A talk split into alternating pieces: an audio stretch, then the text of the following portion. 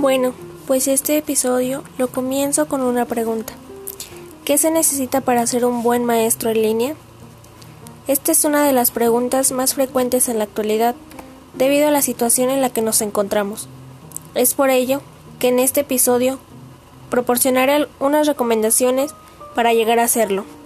Comencemos. Una de las principales recomendaciones que quiero dar a conocer es la siguiente. Que todo profesor tenga un buen manejo del tiempo y en esta recomendación incluye también el que deba tener un buen dominio del contenido.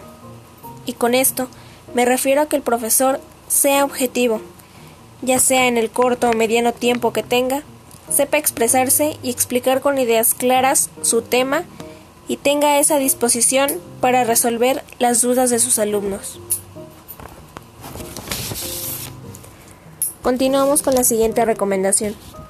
Que todo profesor se actualice. Es decir, conforme va pasando el tiempo, la tecnología y otros medios cada vez más se van actualizando. Ahora son las clases en línea. Más adelante puede ser otra cosa y cada profesor debe actualizarse para así transmitir su conocimiento de una manera adecuada.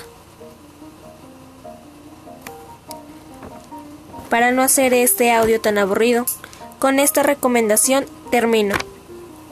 Que tenga buenas estrategias de aprendizaje. Con esto, quiero decir que todo profesor debe tener un plan B y C por si el A no resulta.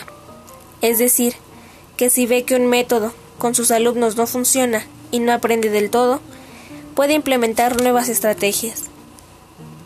Gracias por su atención.